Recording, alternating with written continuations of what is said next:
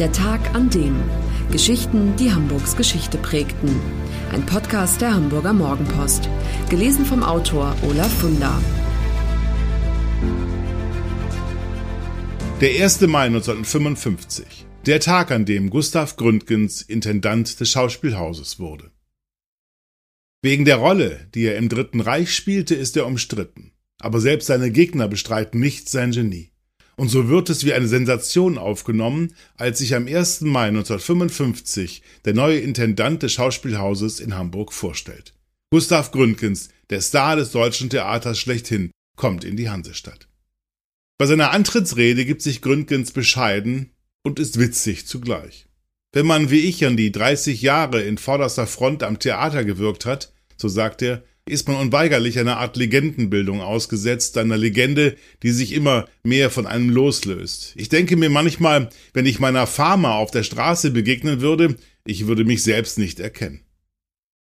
Es ist nicht das erste Mal, dass Gründgens in Hamburg wirkt. Der 1899 in Düsseldorf geborene Schauspieler macht ab 1924 mit skandalträchtigen Inszenierungen an den Hamburger Kammerspielen von sich reden. Damals steht er gemeinsam mit Thomas Manns Kindern Klaus und Erika auf der Bühne. Die Kritik verreist das Stück wegen homoerotischer Anspielungen, aber gerade das lockt Scharen von Zuschauern ins Theater. 1928 wechselt Gründgens in die Hauptstadt. Später wird er sagen, nach den Erfolgen in Hamburg sei Berlin wie eine Versetzung zurück in die Sechster gewesen. Denn neben Max Reinhardt, der die dortige Theaterszene dominiert, ist er ein Niemand. Noch. Das ändert sich, als er in der Saison 1932-33 auf der Bühne des Staatstheaters am Gendarmenmarkt als Mephisto in Goethes Faust auf sich aufmerksam macht. Das Publikum ist begeistert und einer ist es ganz besonders. Hermann Göring. Bis Kriegsende hält der NS-Politiker seine schützende Hand über Gründgens, der aus seiner Homosexualität keine Hehl macht und alles andere als ein Nazi ist. Göring bietet ihm trotzdem die Intendanz des preußischen Staatstheaters an und Gründgens nimmt an. Später werden ihm viele Literaten vorwerfen, mit dem nationalsozialistischen Ungeist kollaboriert zu haben. Klaus Mann etwa geißelt Gründgens in seinem Roman Mephisto als gewissenlosen Mitläufer. Auf der anderen Seite, seinen Einfluss auf Göring nutzt Gründgens dazu, jüdische oder der SPD nahestehende Ensemblemitglieder vor Razzien zu schützen. Den sozialdemokratischen Schauspieler Ernst Busch bewahrte er 1944 vom Galgen.